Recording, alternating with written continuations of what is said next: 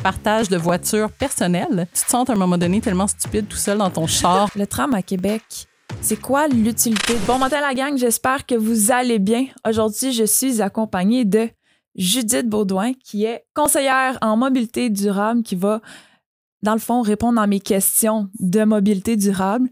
On va surtout parler de transport en commun et peut-être un petit peu d'investissement, de voitures électriques. Écoute, we go with the flow.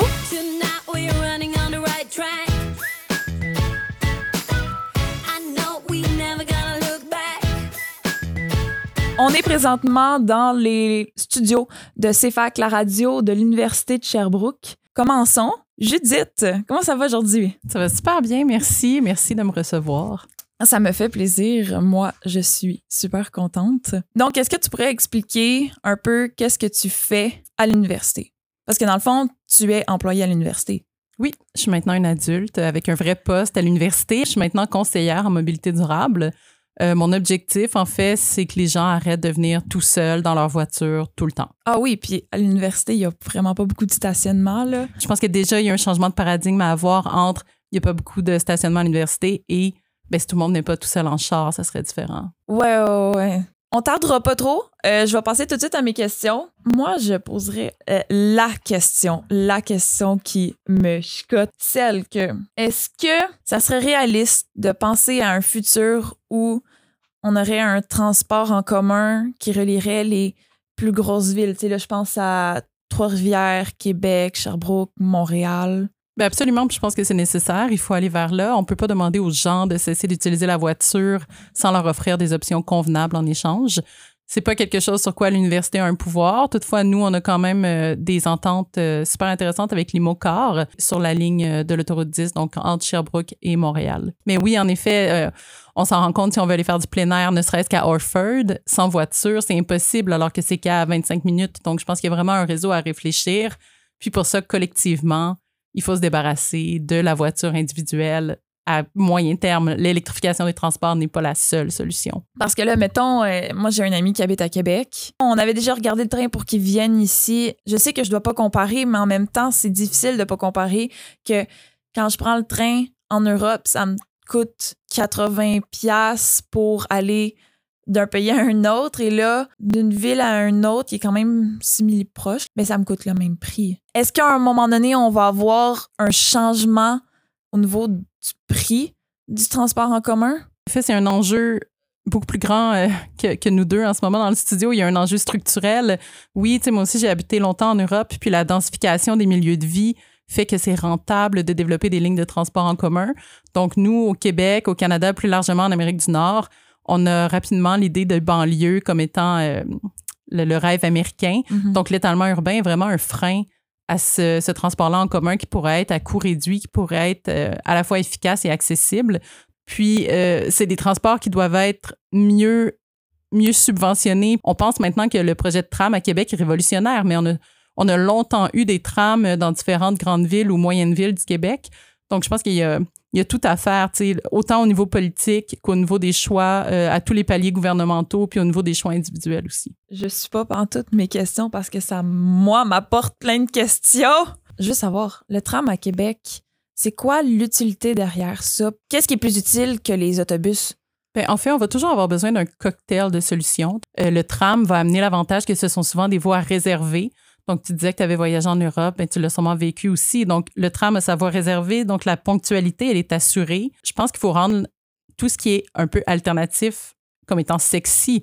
Donc, si tu es dans ta voiture tout seul avec ton café Tim Hortons, ton air climatisé, mais que tu es dans le trafic et que ça fait quatre autobus de ville que tu vois passer dans la voie réservée, qui sont efficaces, qui sont rapides, qui sont à l'heure, qui ne vivent pas de circulation, mais c'est là que ton, tu vas pouvoir anticiper un changement dans tes comportements. Puis c'est arrivé une couple de fois Trafic Montréal que j'ai vu les autobus passer. Puis euh, j'y avais jamais pensé avant jusqu'à voir les bus passer. Fait que j'avoue que c'est vrai, ça fonctionne. Il faut que tu te sentes à un moment donné tellement stupide tout seul dans ton char en voyant les autres qui vont tellement plus vite que toi pour anticiper ce changement-là parce que les gens ne re-questionnent plus. C'est pas, c'est pas de la mauvaise foi. Et depuis que j'ai découvert que je pouvais étudier dans l'autobus, que je pouvais optimiser mon temps. C'est sûr que moi, j'ai la capacité de lire en, en, autobus, en transport, je peux être sur mon ordinateur, fait que je, suis tout le temps en train de travailler. Quand j'arrive dans ma voiture, j'ai tellement l'impression de perdre mon temps. Je vais passer à un, autre de mes questions que j'avais préparées. En fait, euh, t'en as un petit peu glissé, euh, mais je voudrais y revenir un peu. En fait, je me demandais pourquoi au Canada, et Québec, là, pourquoi nous, on n'a pas de TGV, puis en Europe, ils ont des TGV. Tu comme on, le mentionnait tantôt, je pense que la densification des milieux de vie est importante. Euh, je pense qu'il y a eu un lobby automobile, un lobby pétrolier tellement puissant qu'on n'a pas développé d'autres options. Euh, je pense aussi que ce sont des grands projets qui demandent une volonté politique à long terme, alors que notre système politique actuel implique des engagements à court, moyen terme sur une base plutôt électoraliste. Mettons les trains. Mettons qu'on diminue le, coût. Ben moi, je serais portée à l'utiliser et de façon récurrente. Mais c'est la poule ou l'œuf. Puis c'est souvent le problème en mobilité. Mais tu sais, moi, j'ai vu aujourd'hui personne essayer de traverser la rivière Saint-François à la nage. Est-ce que ça indique qu'on n'a pas besoin de pont? Donc, j'ai l'impression que c'est on, se base sur de la fausse demande qui n'existe pas puisqu'on n'a pas l'infrastructure. Donc, à un moment donné, il faut un courage politique, un courage social. Avant de passer à mes questions voiture électrique, moi, j'habite en petite campagne. On a toujours eu bien de la misère. Tu mettons, aller au cégep, tous les gens prenaient leur voiture, le stationnement était énorme. Je pense qu'il y avait plus de stationnement qu'à l'université. Est-ce qu'on va voir où il y a en ce moment, puis on le sait pas, une option de mobilité durable en campagne quand tout est loin? Plein de moyens qui peuvent tellement être efficaces, ne serait-ce que les autobus jaunes, donc la route des autobus scolaires le matin. Donc pourquoi elle n'est pas partagée avec des citoyens qui pourraient avoir une partie réservée dans l'autobus scolaire pour faire des déplacements vers les grands centres? Euh, on vient de voir euh, euh, dans le coin de Bromisquois, Coensville, du covoiturage spontané qui vient d'être mis sur pied. Donc maintenant, c'est connu. Les gens qui attendent sur le bord de la route peuvent être ramassés parce qu'ils vont tous au même endroit. Mm, avant, je faisais l'aller-retour de Montérégie, Sherbrooke pour aller à l'université. Je me dis, garde, c'est pas grave, si je me lève plus de bonne heure, je vais dormir dans le mm. bus. Moi, j'écoute des podcasts pour apprendre l'espagnol. J'ai même plus besoin de lire ou d'aller à un cours. C'est pour ça que moi, je trouve que c'est rendu une perte de temps à utiliser la voiture quand je suis seule. Mais là, tu as compris que tu peux rentabiliser ton temps parce que tu l'as essayé. Mm-hmm. Mais comment amener les gens à l'essayer parce qu'on vient de faire un sondage à l'université. Lorsqu'on leur propose quelle alternative vous ferait changer de mode de transport, 80% des gens ne changeraient pas de mode de transport dans les automobilistes. Quand on dit la voiture solo, là, c'est, on parle pas de comme une auto. Là. Comme une auto, c'est une voiture pour la, une communauté. Oui, c'est une, une, voiture qui est partagée, puis c'est encore mieux si on est deux dans la voiture, parce que l'empreinte au sol, évidemment, que tu, soit tout seul dans une communauté ou tout seul dans ta Honda Civic remontée, c'est la même, tu sais. Le transport que j'aimerais voir, c'est vraiment les TGV, là. Parce que. Je pensais à les licornes. ah, non, pas les licornes. Hmm, j'aurais peur de tomber de ma licorne volante. le fait d'avoir un grand territoire, oui on a souhaité l'occuper. On s'est aussi éparpillé partout. Ouais. Donc, c'est sûr que c'est moins facile d'avoir un TGV. Puis le TGV va être complémentaire à ce qui existe déjà. Le but, c'est d'avoir plein de solutions lors de nos déplacements.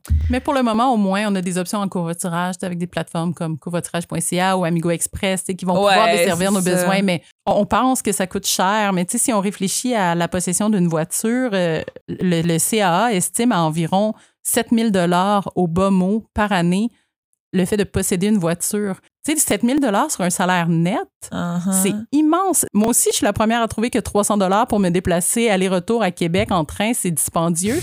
Mais en même temps, le 7000 dollars, on n'en parle jamais. C'est drôle parce que nous, mon copain et moi, ça fait six ans qu'on est ensemble, là, on en a vécu. On n'utilise jamais, jamais, jamais sa voiture. On utilise tout le temps la mienne.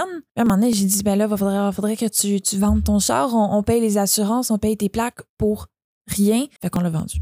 Mais oui, puis c'est très réaliste. En fait, à Sherbrooke, à la famille de quatre, on a une seule voiture.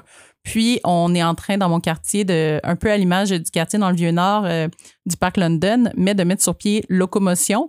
Donc, c'est euh, un OSBL de Montréal avec Solon qui offre de vraies plateformes de partage de voitures personnelles avec des vraies assurances, avec des jardins, parce que c'est intéressant de partager les voitures, mais je pense qu'un frein pour la majorité des gens, c'est ben si tu frappes un chevreuil avec ma voiture, qu'est-ce qu'on fait? Une voiture est stationnée entre 90 et 95% du temps. Donc, c'est une dépréciation, c'est une empreinte au mm-hmm. sol. Donc, si on peut les, les mutualiser, Ça serait vraiment intéressant. Puis si on revient à la voiture, le gouvernement du Québec souhaite une électrification complète des voitures neuves pour 2035. Oui, je suis d'accord que l'électrification des transports pour le transport en commun, pour la marchandise, ce sont, c'est un enjeu pertinent.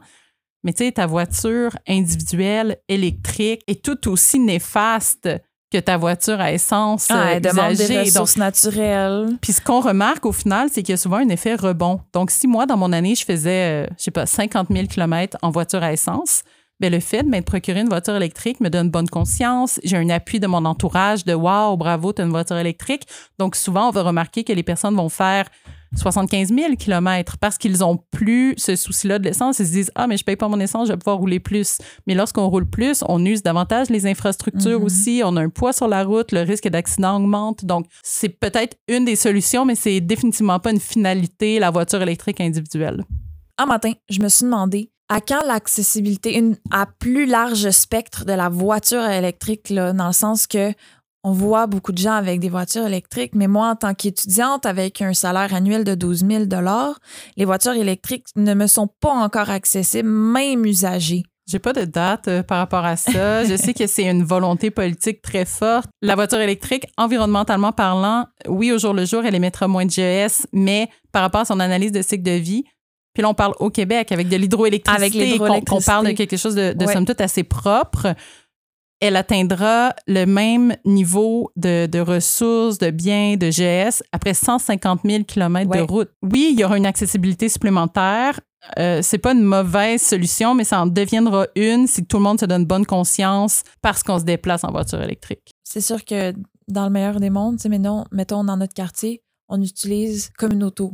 Mais comme une auto pourrait être électrique, comme ça, on est sûr vu que c'est partagé, on est sûr d'atteindre un certain niveau de kilométrage qui fait en sorte que le GES émis sera moindre que la voiture à essence. Mais ça, c'est un exemple fantastique, justement. Tu sais, la communauté qui, en plus, est électrique, qui est bien rentabilisée dans son usage. Donc, ça, absolument.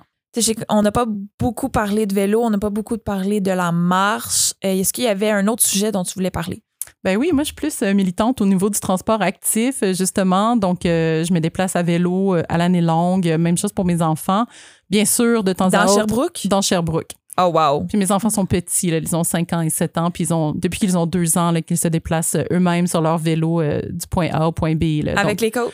Les côtes, c'est une perception, les côtes. Puis, euh, ça reste euh, une façon de se déplacer qui est super intéressante au niveau euh, bénéfice, au niveau de la santé mentale, des coûts, de la santé physique. Le, vélo permet à Sherbrooke, malgré les constructions, malgré les, les rénovations estivales de nos routes, mais moi, mon temps de déplacement, il n'a pas changé d'un chouïa. Donc, c'est le, même temps du point A au point B. Puis à l'université, on a des douches. Mm, donc, on a tout ce qu'il faut là, pour être heureux et heureuse. Good. Fait qu'est-ce qu'il y avait autre chose? Ben, je vous invite à consulter euh, notre site euh, en développement durable, en mobilité durable à l'Université de Sherbrooke. Ah, ben good, je suis vraiment contente. Merci d'être venu répondre à mes questions et nos questions parce qu'il n'y avait pas juste moi qui avait des questions finalement. Puis à vous autres aussi. Euh, puis moi, ce que je dis tout le temps, c'est let's have fun. Amusez-vous bien. En vélo. Bye.